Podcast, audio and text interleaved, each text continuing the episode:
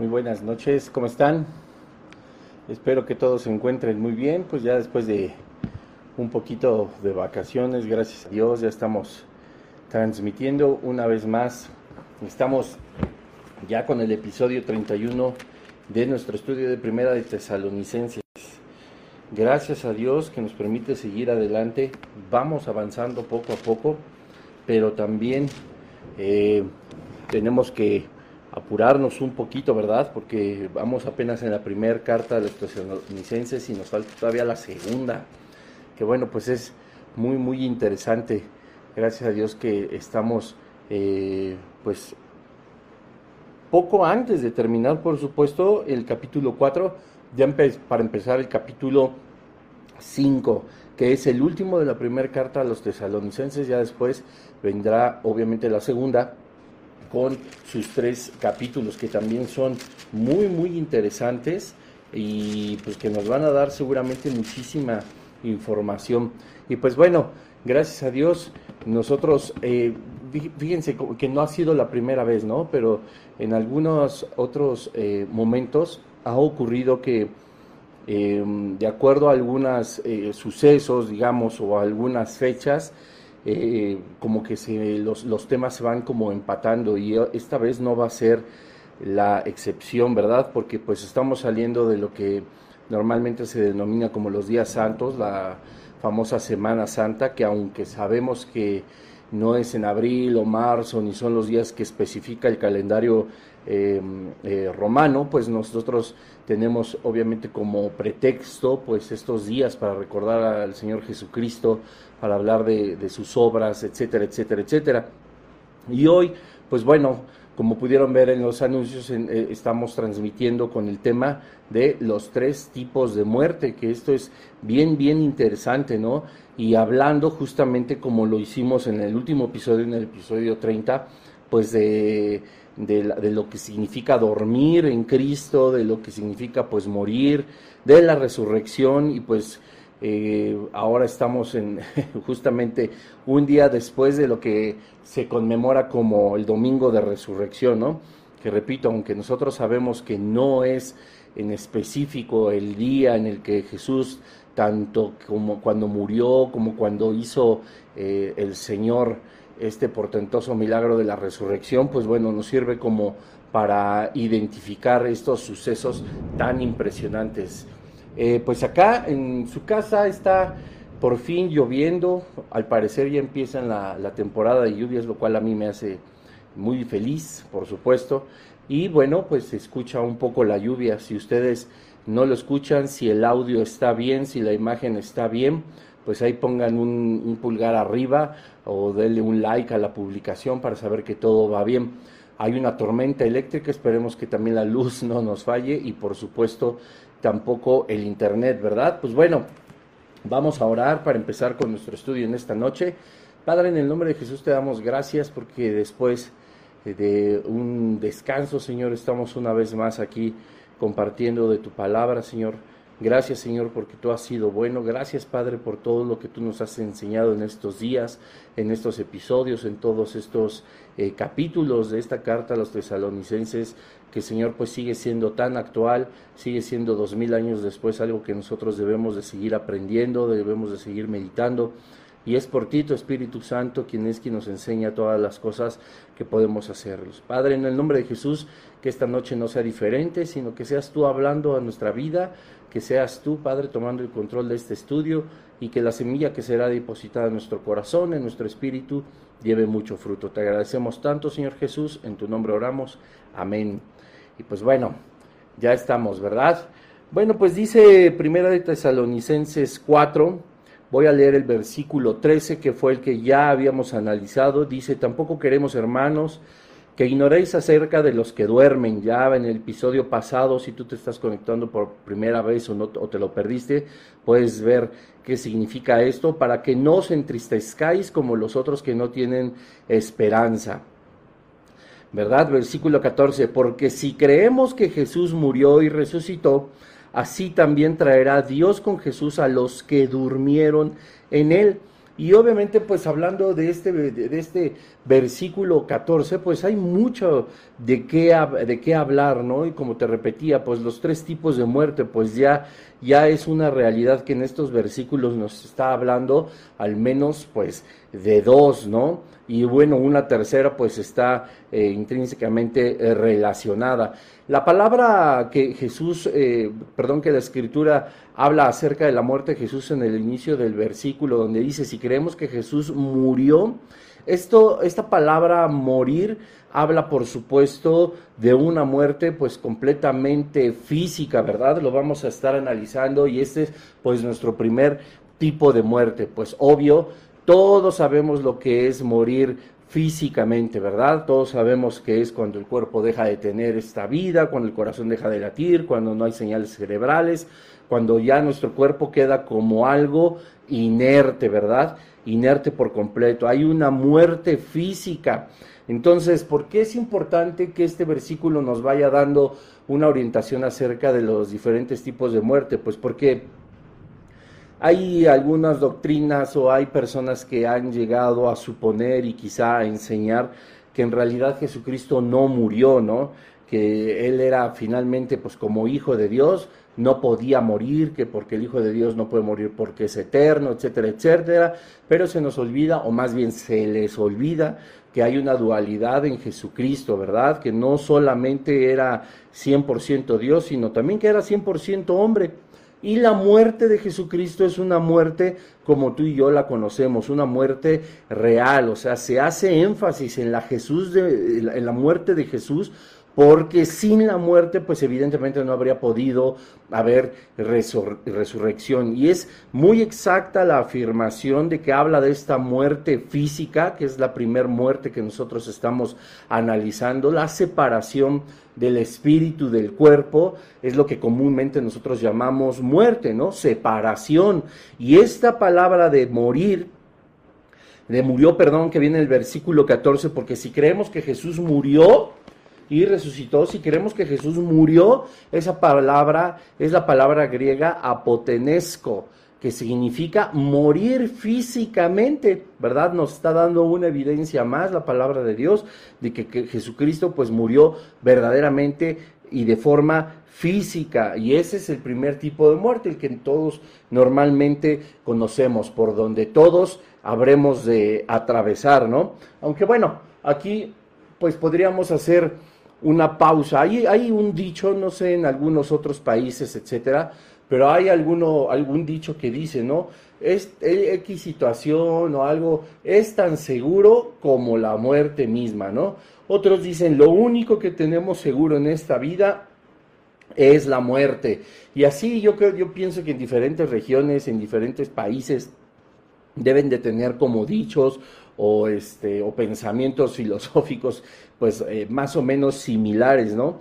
Y cuando estaba preparando el estudio que estaba dándole un repaso, pues sí, obviamente pensamos justamente en eso, ¿no? De que nada tenemos tan seguro sino la muerte, o esto es tan seguro como que vamos a morir algún día. Pero el Señor me dijo, no, pues no, o sea, no aplica, ¿no? Lo que nosotros hemos dicho, y pues obviamente siempre hay una excepción a la regla, por, por decirlo de alguna manera, es que pues no, habrá y ya hubo gente que no ha conocido la muerte, ¿verdad? Que entonces, pues nosotros podemos entender que entonces no es tan segura la muerte. Y déjame explicarte, porque la escritura a nosotros nos enseña acerca de Elías, nos enseña acerca, ay, se me acaba de ir este, eh, el nombre de, de este personaje que también fue arrebatado por el Señor, pues que ellos no conocieron la muerte, ¿no? Dice la escritura en, que Elías vino un eh, eh, eh, vino Dios por él, ¿no? Vino un torbellino que lo elevó hasta los cielos, fue quitado de la tierra y que era custodiado por un carro de fuego. Normalmente se ha enseñado que Elías se fue en un carro de fuego, ¿no? Dejándole después su manto a Eliseo, ya oremos para que el Señor nos abra las puertas también para dar un estudio acerca de la vida de Eliseo, que es de gran bendición, pero la gente piensa o, se ha enseñado mal por falta de detenimiento en la lectura de la Biblia, que pues Eliseo dice que, perdón, que Elías que se fue en un carro de fuego y aunque se oye muy padre, imagínense ese carro de fuego con caballos y no sé, algo apoteótico, impresionante, pues no, no es cierto, el carro de fuego solo estaba ahí y el torbellino fue, el remolino fue lo que recogió a Elías, no se fue Elías en el carro de fuego, pero bueno, ese no es el tema, el tema es que pues eh, Dios me estaba diciendo, pues hay, hay excepciones, Enoch, gracias Susi, Enoch, Enoch, Gracias, Susana. Muchas gracias. Este, eh, dice la palabra de Dios que pues ellos no conocieron muerte y no solamente estoy hablando de estos dos personajes, sino que también y muy posiblemente nosotros que somos la última generación, pues tampoco la conozcamos, ¿no? Entonces aquí el dicho de, de, que, es tan normal así de que nada hay tan seguro como la muerte o lo único que tenemos seguro es la muerte o que las cosas son tan seguras como que vamos a morir, pues no, porque existe esta figura que ya hemos estado estudiando, el arrebatamiento, ¿verdad? Hemos estado estudiando acerca del rapto de la iglesia, que no conoceremos nosotros muerte. Y digo nosotros porque sí soy de las personas que está convencida que somos la última generación o que al menos estamos verdaderamente cerca de serlo, ¿no? Porque pues habrá quien diga, no, yo no creo, etcétera. Pues bueno, por muchas razones yo, yo pienso que sí podemos ser nosotros, entonces, y si no fuéramos nosotros, pues la que sigue tampoco va a conocer muerte, entonces, pues la muerte no es tan segura como los dichos populares de diferentes regiones o de diferentes partes nos han hecho ver. ¿Con qué quiero, eh, eh, por qué quiero hacerte ver todo esto? Pues que, porque bueno, ¿no? La primer clase de muerte que, no, que nosotros conocemos, pues es la muerte física, donde se ha ya separado el espíritu del cuerpo, donde como te decía, ya en el plano físico ya no hay vida, ya no hay un latir del corazón, ya no hay eh, electricidad en nuestro cuerpo, ya no nuestro cerebro ya está completamente fundido, completamente apagado, es decir, ya somos solo materia inerte, ¿verdad? Entonces, esa es la primer muerte, de la que sí habla, por supuesto, también la escritura a lo largo y ancho, la que nosotros conocemos, porque debemos de estar conscientes que no que la Biblia no solamente está hablando de muertes espirituales, que no solamente cuando habla de dormir o de morir se trata de cosas en el alma, de, en un sentido completamente espiritual. No, pues por supuesto, si habla de la creación, de los años de vida que cada persona va siguiendo, pues por supuesto está hablando también de una muerte física, a la cual como podemos ver desde Adán, que vivió más de 900 años, hasta nuestros días, que el Señor ha prometido entre 70 a 80 años, dependiendo qué tan fuertes seamos, que por supuesto también hay quienes puedan vivir un poco más o un poco menos, estamos igual relacionados a una muerte física. La palabra de Dios también nos enseña, ¿no? Que es necesario que el hombre muera una vez y después de ahí el juicio, como excepción a la regla y así como te decía acerca de quienes no conocieron la muerte, como, eh, como Elías, como Enoch y como la iglesia que será arrebatada, el cuerpo de Cristo que será arrebatado y no conocería muerte. Hay quienes, por supuesto, que murieron dos veces. Te voy a explicar que en esta muerte física, todavía no pasamos al segundo tipo de muerte, pero en esta muerte física, por ejemplo, el, más famoso, ¿no? Lázaro, pues Lázaro era una persona común y corriente, de carne y hueso, no se le otorga a lo largo y ancho de la escritura ninguna deidad o divinidad o algo que fuera, eh, que estuviera fuera de este mundo, etcétera, etcétera. No, era una persona tal cual como tú y como yo, muy amigo de Jesucristo, por supuesto, y se acuerdan que pues murió, ¿verdad? Y entonces pasan una serie de sucesos, el Señor pues no llega, digámoslo, a tiempo para el hombre, pero sí para el tiempo de Dios,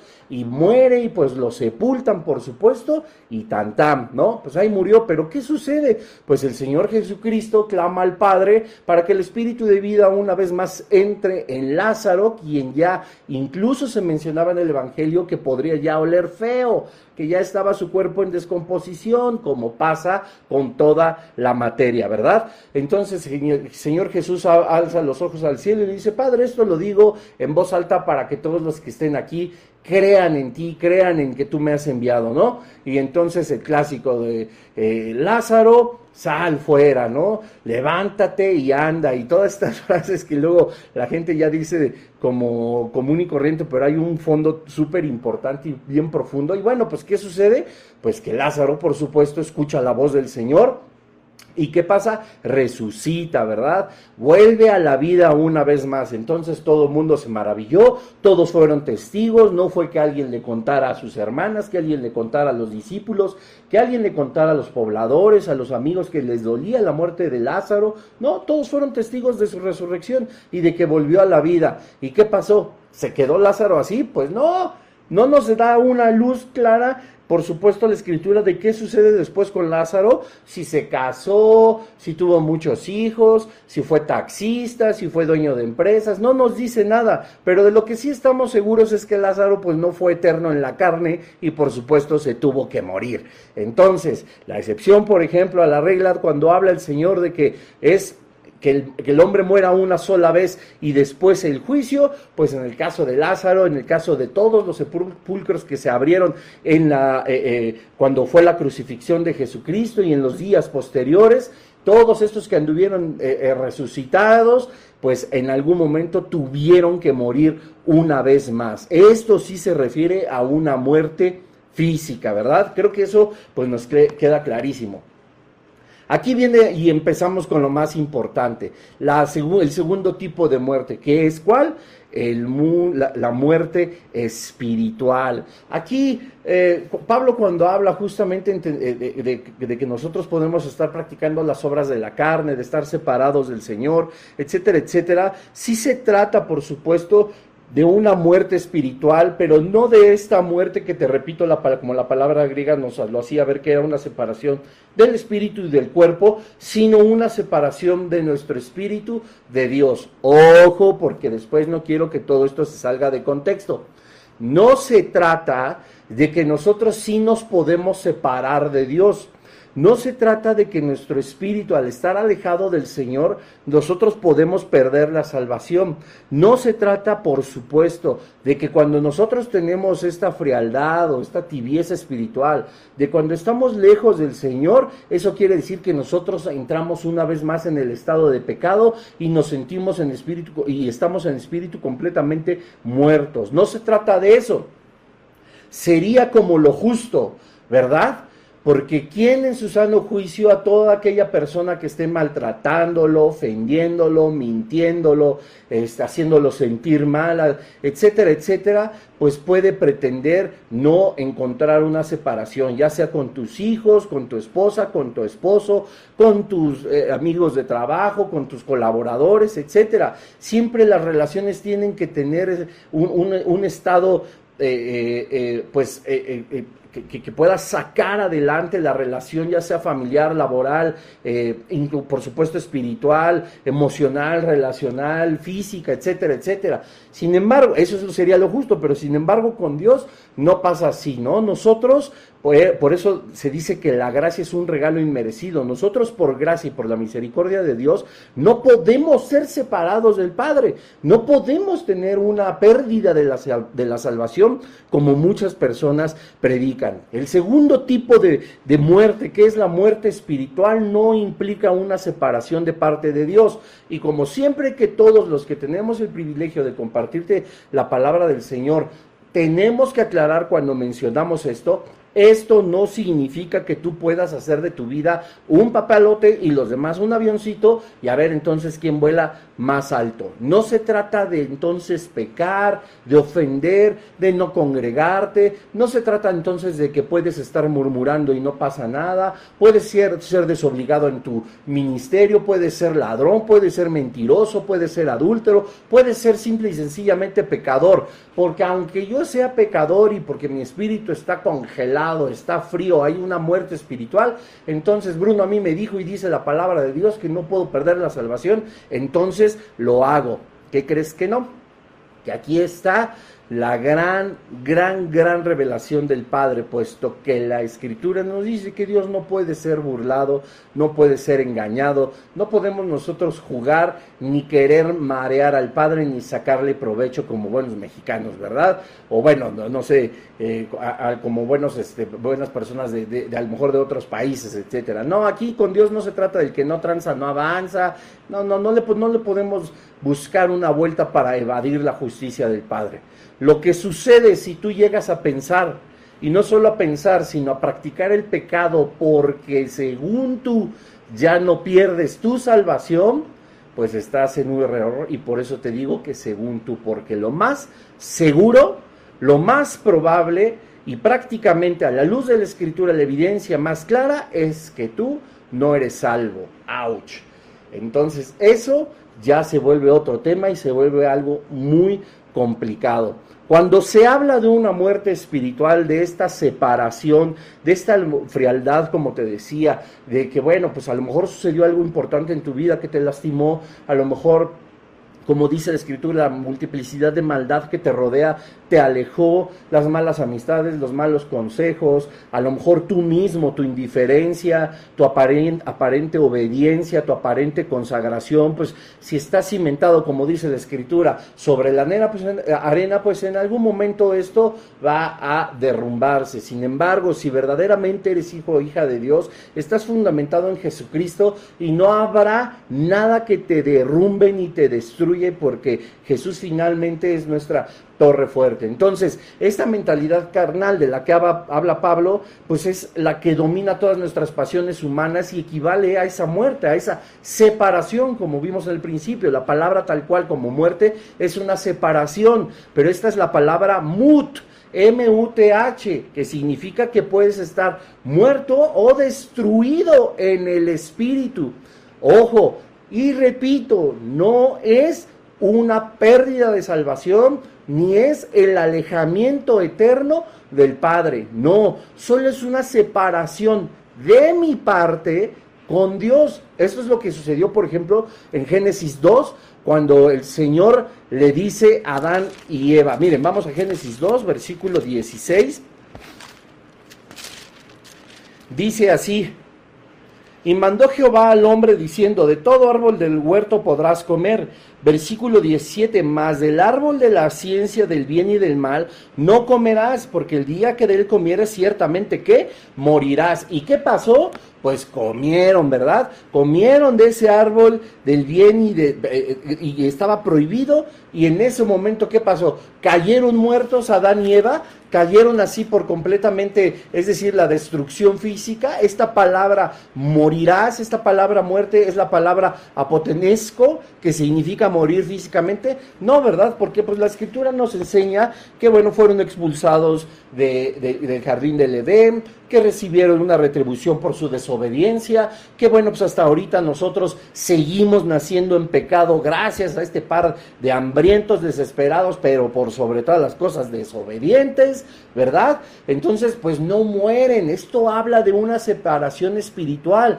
¿Qué sucede con Dios? Dios les dice, no, pues córtenlas de aquí para acá yo y de aquí para acá ustedes. Dios pintó su raya. Y ahora para que agraden a mi alma, para que agraden a, a, su creador, van a tener que hacer todas estas cosas a lo largo de la existencia de la humanidad hasta que mi plan redentor por completo se lleve a cabo. Lo que pasó cuatro mil años después, que fue el nacimiento de Jesucristo, su muerte y por sobre todas las cosas, su resurrección. Entonces, en realidad no se está hablando justamente de eso. No podían comer de ese árbol y les dijo, porque ciertamente morirás, vas a, vas a estar muerto, separado de mí, vas a destruir, como dice la palabra mut, M-U-T-H, vas a destruir la relación que nosotros tenemos. No es que cayeran, cayeran fulminados cuando comieron el fruto. Y ojo, porque aquí también valdría la pena hacer un breve paréntesis. El fruto no es una manzana, ¿eh? La Biblia jamás dice que es una manzana. También las personas a veces piensan que es una es, fue un higo, porque dice la escritura que ellos cubrieron su desnudez con las hojas de la higuera, pero todo se, es como suponer algo. Entonces, Ahora, la muerte espiritual que tuvo Adán y Eva y que hasta nuestros días continúa, porque esto no se ha quitado sino hasta que el plan redentor del Señor sea culminado cuando, eh, cuando venga el ante el tribunal de Jesucristo, cuando ya cada quien fue mandado a donde se tiene que ir, en ese momento el plan redentor del Señor se cumple por completo y ya nosotros estaremos por completos libres de este pecado que traemos desde Adán y Eva, ¿verdad? Entonces, el pecado no fue comer, el pecado original, como dice la religión tradicional y muchísimas cosas, no fue las relaciones ilícitas de carácter sexual, el pecado original fue la desobediencia, ¿verdad? Porque no es el bocado que dieron al fruto o la mordida que le dieron al fruto, sino fue desobedecer que de ese árbol no comiera. Entonces ahí viene una separación. El hombre queda separado de Dios desde Adán y Eva. Cuando de hecho cuando ellos huyen, pues es eh, digamos es como esta alegoría. Ellos huyen de Dios porque Dios eh, aún pregunta, ¿dónde están? Por favor, entendamos de qué se trata todo el contexto de cuando fueron expulsados, de, perdón, cuando ellos fueron eh, desobedientes y pecaron en contra de Dios, y cuando Dios pregunta en dónde están, o, o, quién te dijo que comieras, o quién te enseñó que estabas desnudo, porque muchas personas dicen, ya ves, Dios no sabe todo, porque si lo supiera, ¿para qué les pregunta?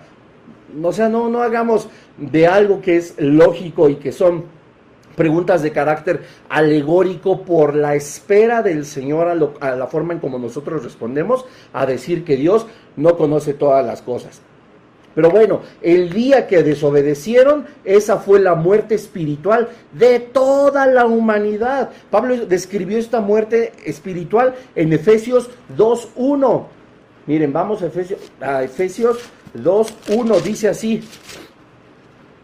Y Él nos dio vida a vosotros cuando estábamos, ¿qué? Muertos en vuestros delitos y pecados. Y tú me puedes decir, bueno, pues yo, muerto en qué delito, en qué pecado, o qué hice, o qué. Bueno, es que nosotros cuando nacemos ya estamos condenados, sí, así, aunque parezca injusto, no lo es. Hay que encontrar todo el trasfondo de la justicia de Dios. Cuando nosotros nacemos y nosotros no volvemos a nacer, nosotros estamos condenados a muerte por nuestros delitos y pecados, porque eso viene desde Adán y desde Eva. ¿Ok? Entonces, estamos hablando de esta segunda muerte que es la separación de Dios por causa de nuestra frialdad, por causa de nuestro pecado. Quiero aclarar una cosa. La primera muerte pues, es general. ¿No? Evidentemente, salvo los dos casos bíblicos que te mencioné, más todos los que estaremos en el arrebatamiento, en el rapto, si es la voluntad del Señor que sea nuestra generación y si no aquella generación que esté ya predestinada para ser arrebatada por el Señor, tampoco verá muerte. Pero en la generalidad hay una muerte. La muerte después, esta, el segundo tipo de muerte, la muerte espiritual, no se da sino solo dentro de la iglesia, no se da sino solo para los cristianos. ¿Me explico? No es que yo tenga una muerte espiritual consagrada, eh, consagrada, derivada del pecado de Adán y Eva y que yo en mi frialdad eh, eh, he pecado en contra de Dios y eso, no, porque pues eso lo hace pues obviamente todo el mundo, ¿no? Todo el mundo está muerto en el, espiritualmente, pero esta separación de Dios no la puede tener un ateo, no la puede tener un hinduista, un budista, un, un, teísta, un este, ista, ista, ista. No la pueden tener porque pues, finalmente ni siquiera tienen al Padre, no tienen a Dios. O sea, un mormón, un testigo de Jehová, un satánico, este, te repito, un budista, un hinduista, un etcétera, etcétera, no pueden tener una muerte espiritual, es decir, una separación espiritual con Dios porque no están unidos a Él. Me doy a entender, no están unidos a Él ni un católico, Por favor, entiéndanlo de una vez por todas. El catolicismo es la mentira, una de las mentiras más grandes de Satanás. Lamento mucho si tú profesas esa fe, pero nosotros estamos llamados a predicarte la verdad. Y la verdad es que en el catolicismo no vas a encontrar la redención ni la unión espiritual que necesitamos para ser salvos. Si a ti te genera algún problema, si tú tienes alguna duda de esto, podemos incluso platicarlo.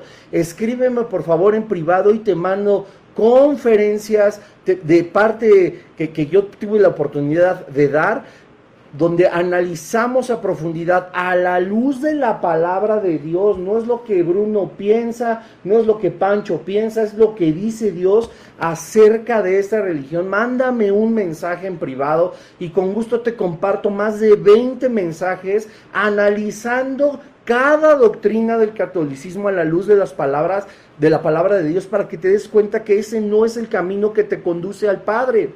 Es solamente a través de Jesucristo. Y Jesucristo no porque se mencione en la iglesia católica, no porque se mencione el nombre de Jesucristo con los mormones, con los testigos de Jehová, con los rosacruces, etcétera, etcétera, no porque se mencione ahí, quiere decir que nosotros o estas personas que practican esas sectas y religiones sean cristianas y que tendrán la salvación.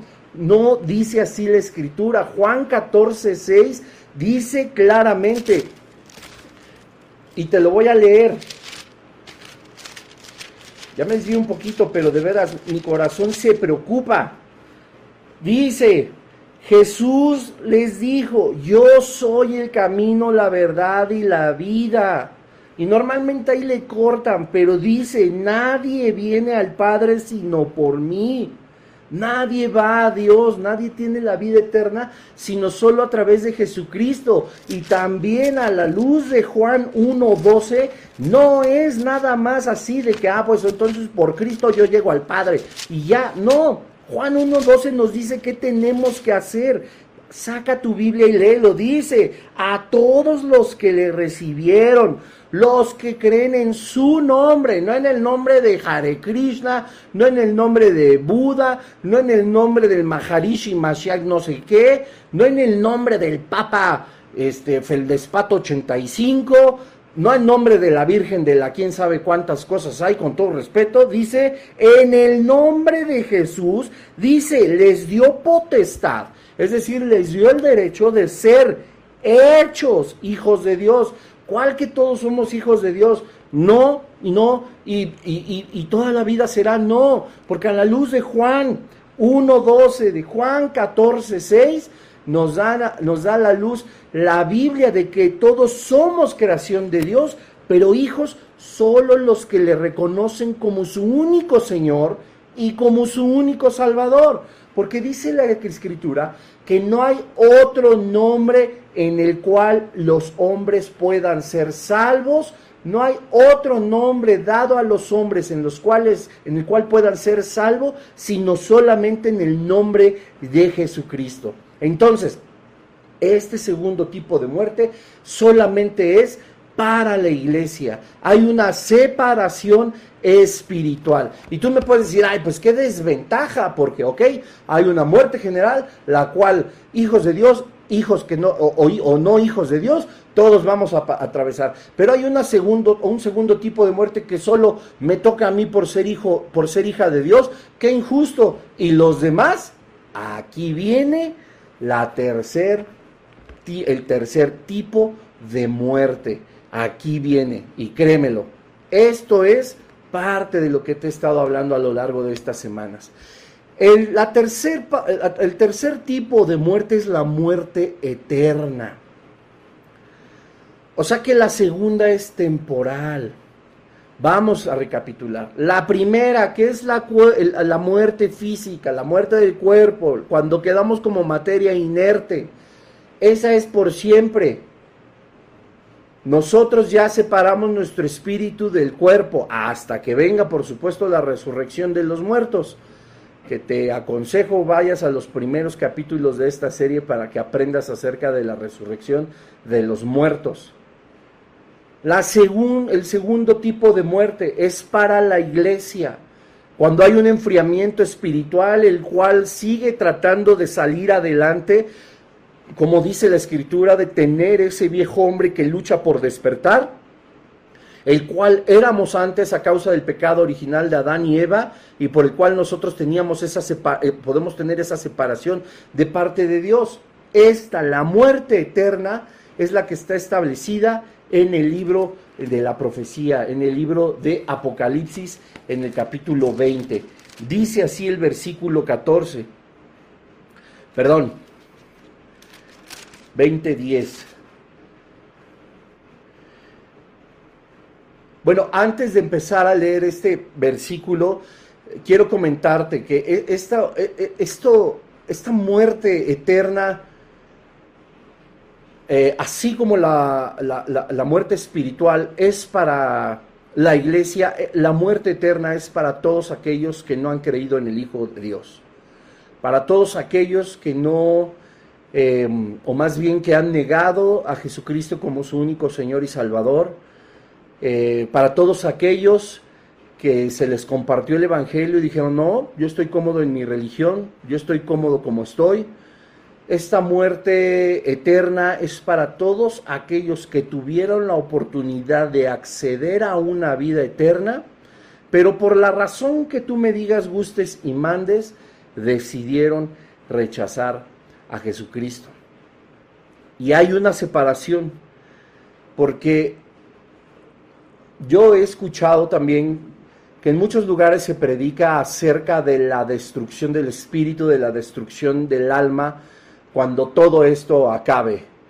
¿Qué quiero decir con esto? Que aquellos que te acabo de mencionar o enlistar, que nunca recibieron al Señor Jesucristo, aún a pesar de que se les compartió de Él, lo negaron, no significa que cuando partan de este mundo o llegue el Señor, a destruir todo como nos enseña el libro de Apocalipsis para hacer cielos nuevos y una tierra nueva, porque eso va a suceder.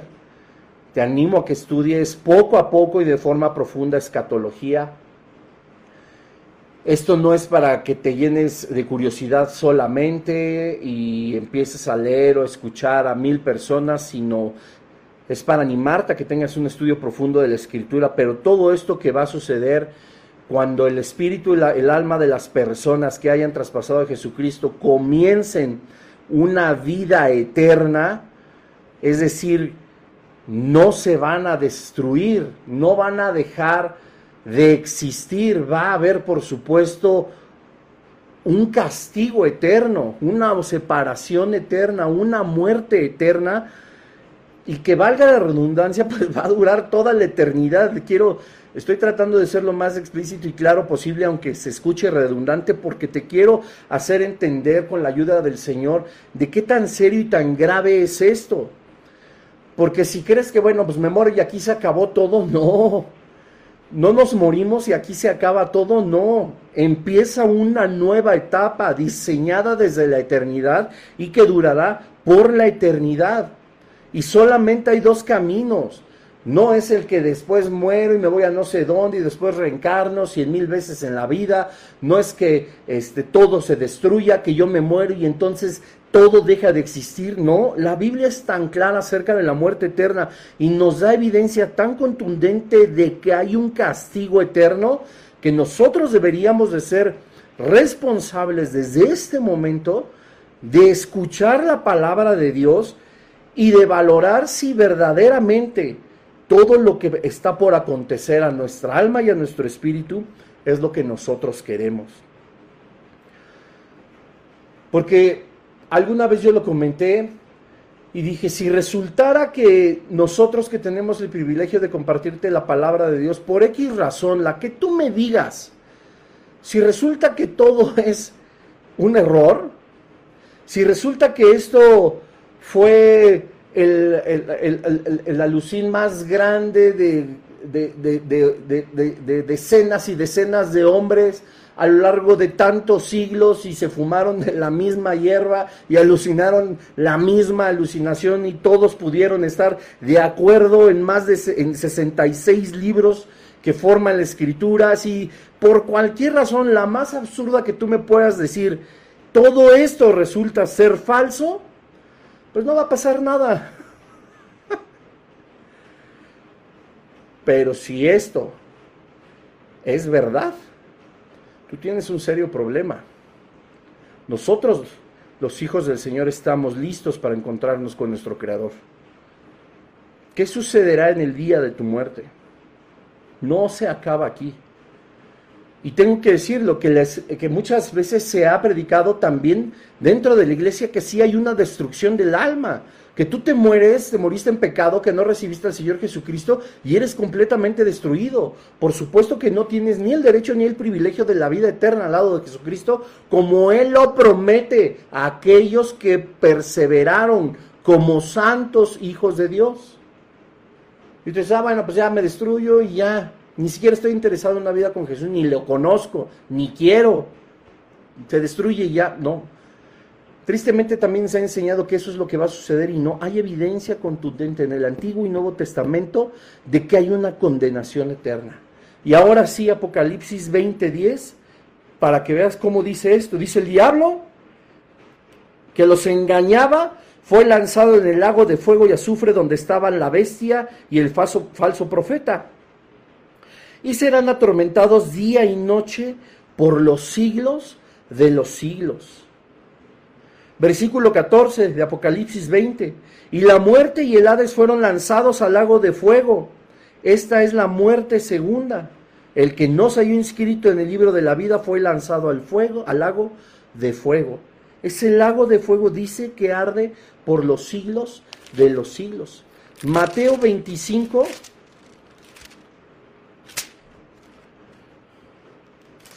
41. Dice, entonces dirá también, son palabras de Jesucristo, entonces dirá también a los de la izquierda, apartaos de mí, malditos, al fuego eterno, preparado para el diablo y sus ángeles, eterno. No dice para el fuego que va a durar mil años, no dice el fuego que va a durar un millón de años, no dice el fuego que va a durar mil millones de billones de trillones de años, no, dice el fuego eterno el infierno, el fuego que no va a tener fin. Vean qué cosa tan, tan, tan, impresionante. O sea, Jesús mismo en el versículo 41 de Mateo 25 dice que es eterno y el, y el 46 dice, irán estos al castigo una vez más eterno y los justos, es decir, la iglesia, los que conocemos al Señor, a la vida eterna. Marcos 9,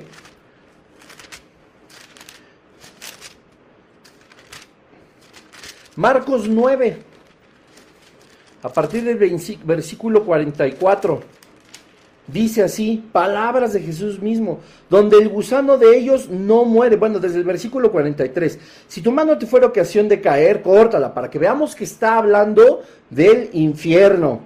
Es, eh, mejor es entrar a la vida manco que teniendo dos manos e ir al infierno, al fuego que no puede ser apagado si el espíritu y el alma fueran destruidos a causa del pecado y del justo juicio de Dios, si fueran destruidos eso se tendría que hacer en un instante. ¿Por qué razón tendría que haber un fuego eterno? Como ya lo vimos en Apocalipsis 20. ¿Por qué tendría que haber un fuego eterno como ya lo vimos en Mateo 25 donde arderán por los siglos de los siglos? ¿Por qué habría de haber un fuego eterno que no se puede apagar según Marcos 9:44? Dice, versículo 45, y si tu pie te fuera ocasión de caer, córtalo. Mejor te es entrar a la vida cojo que teniendo dos pies y ser echado en el infierno, al fuego que no puede ser apagado. Versículo 46, donde el gusano de ellos no muere, no se destruye, no hay una separación y el fuego nunca se apaga. Y si tu ojo te fuera ocasión de caer, sácalo. Mejor te es entrar en el reino de Dios con un ojo que teniendo dos ojos, ser echado al infierno, donde el gusano de ellos no muere y el fuego nunca se apaga. ¿Qué cosa? Porque todos serán salados con fuego y todo sacrificio será salado con sal. ¿Qué cosa? Es, es impresionante. Y el libro y el Antiguo Testamento, Testamento perdón, el, el, profeta Daniel,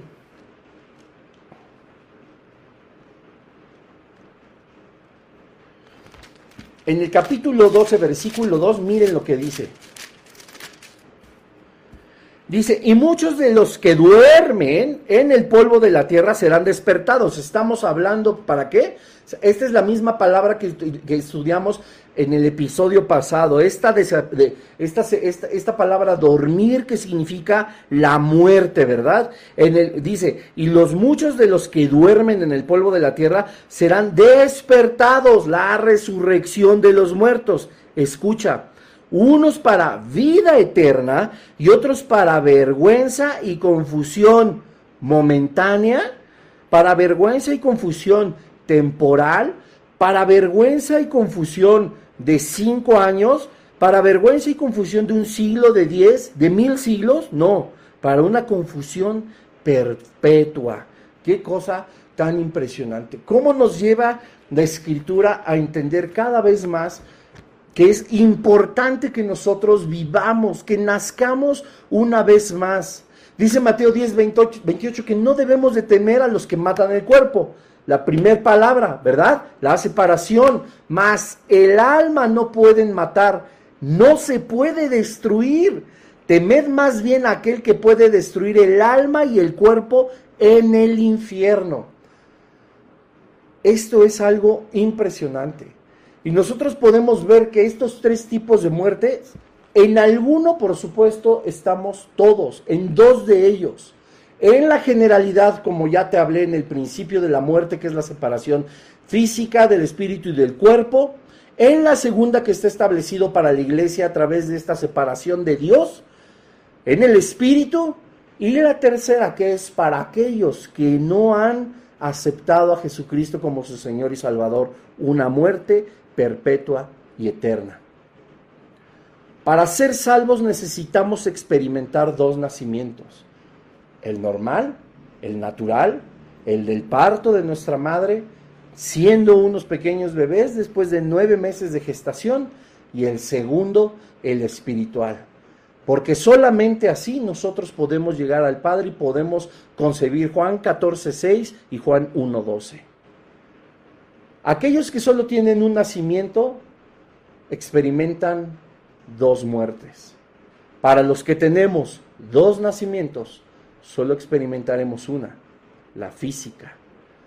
Pero si tú no has recibido al Señor Jesucristo, si tú no eres salvo a través del poder del Señor Redentor, de la sangre de Jesucristo, tú vas a experimentar un solo nacimiento que ha sido el natural no el nuevo nacimiento que es a través del Espíritu y a través de la fe, pero sí tendrás dos muertes seguras, la física y la eterna. En esta hora pues, el Señor nos enseña que es tiempo aún, como dice la Escritura, de que Él es hallado, de que nosotros podemos arrepentirnos de nuestra vida, de la forma en como la hemos construido y la hemos llevado. No importa si tienes mucho dinero o poco, no importa si eres la persona más buena, honesta y caritativa, no importa si tú te acostumbras a ir a tu congregación, a tu iglesia. No importa si, como dice Pablo, tú tienes todos los dones, todos los talentos, si puedes hablar en lengua, si eres multimillonario, si tienes propiedades, si tienes incluso una buena familia, si tienes, si eres buena esposa, si eres buen esposo, si ayudas tú a los pobres, si dedicas tu vida a que la gente mejore. No importa qué tan bueno pensemos que somos, sin reconocer a Jesucristo como nuestro Señor y Salvador, a través de un genuino arrepentimiento y reconociendo que nosotros necesitamos un Salvador, déjame decirte que solo nacerás una vez, pero tendrás acceso a dos muertes. Pero si nosotros nos arrepentimos y reconocemos a Jesús como nuestro único Señor y Salvador, y que Dios le levantó de entre los muertos, dice la Escritura, seremos salvos. Habremos nacido dos veces, la física y la espiritual, y habremos de morir una sola vez. Porque esa segunda muerte no aplica para los hijos de Dios. Podemos morir en el plano terrenal, la primer, el primer tipo de muerte, pero sabremos que resucitaremos a vida eterna y no a condenación y muerte eterna, una sola vez. Así que yo te animo a que reflexiones en este momento si el Señor Jesús forma o no parte de tu vida. No sabemos qué va a suceder con cada uno de nosotros el día de mañana. No tenemos nosotros asegurado ni siquiera el próximo minuto. Lo que nosotros sí podemos tener asegurado es la vida eterna a través de la recepción de Jesucristo en nuestras vidas. Lo que nosotros sí podemos tener asegurado es desprendernos de las religiones que solamente traen reglas y ortodoxias humanas que no nos religan al Señor una vez más. Dios nos ha provisto a cada uno de nosotros con un solo plan redentor. Y la redención está a través de una sola persona. No hay más intercesores. No te van a salvar tus buenas obras. No te van a salvar seres que crees que están tú en el cielo. No te van a salvar aquellos que seguramente están en el cielo con nuestro Señor, pero que no pueden interceder por ti, porque son humanos, fueron humanos tan humanos como nosotros. Con todo respeto te digo, no va a interceder tu abuelita, tu papá, tu mamá muertos. Todos tenemos la responsabilidad de hacer de nuestra vida lo que Dios ha diseñado que hagamos. Y esto es, como dice la Escritura, que todos nosotros procedamos a un genuino arrepentimiento. Ninguna secta, ninguna religión puede salvarnos, sino solo recibir al Señor Jesucristo e iniciar una relación viva, orgánica y personal con el Hijo de Dios. Si tú quieres en esta hora ser parte de este grupo, ser hecho hijo de Dios según el Evangelio de Juan capítulo 1 versículo 12, yo te pido que ahí en tu lugar cierres tus ojos, te concentres en, en el Señor Jesús y con voz alta pronuncies las siguientes palabras. Señor mío y Dios mío, hoy vengo delante de ti después de haber escuchado tu mensaje. Hoy quiero decirte, Señor, que estoy arrepentido de mi vida. Sé que te he negado muchas veces, o quizá no te conocía, pero quiero entregarte mi vida a partir de este momento. Te pido que me perdones todos mis pecados y que pongas mi registro una vez más en blanco. Porque según tu palabra, Dios mío, tú puedes hacer todo eso a través de la sangre de tu Hijo Jesucristo. Señor Jesús, hoy te reconozco como mi único Señor y Salvador. Creo que Dios te levantó de entre los muertos y que ahora tú eres el Rey que vive y reina, el Rey que ha de venir por su iglesia y a juzgar al mundo con un justo juicio. Yo te pido que entres hoy a mi corazón, que entres a mi vida, que mi vida sea tu trono a partir de esta hora, Señor Jesús. Yo te recibo como mi único Señor y como mi único Salvador. Anota mi nombre en el libro de la vida, ese libro que será abierto y que me dará acceso, el único acceso a la vida eterna. Te doy gracias en el nombre de Jesús. Amén. Amén. Pues si tú hiciste esta oración por primera vez o si hiciste, ¿cómo se dice?, una renovación de esta oración, te puedo decir que es la oración más importante y es la decisión más importante que habrás hecho durante toda tu vida, desde que naciste hasta que el Señor te llame a tu presencia, a su presencia, perdón. Puedes tener la plena convicción de que si fuiste honesto por Dios, porque Él es el que ve nuestros corazones, ahora eres un hijo o una hija del Señor. Ahora tú tienes derecho a la vida eterna. Te ha rescatado el Señor de las garras del infierno para traspasarte a su luz admirable, a una vida eterna.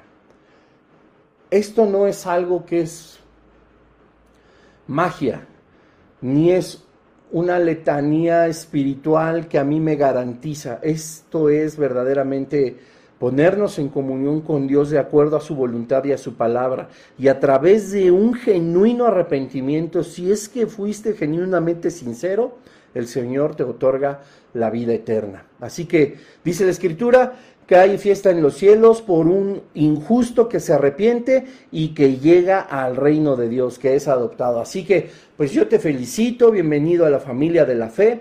Si tienes alguna duda, alguna pregunta, escríbeme personalmente, estaré con mucho gusto respondiéndote.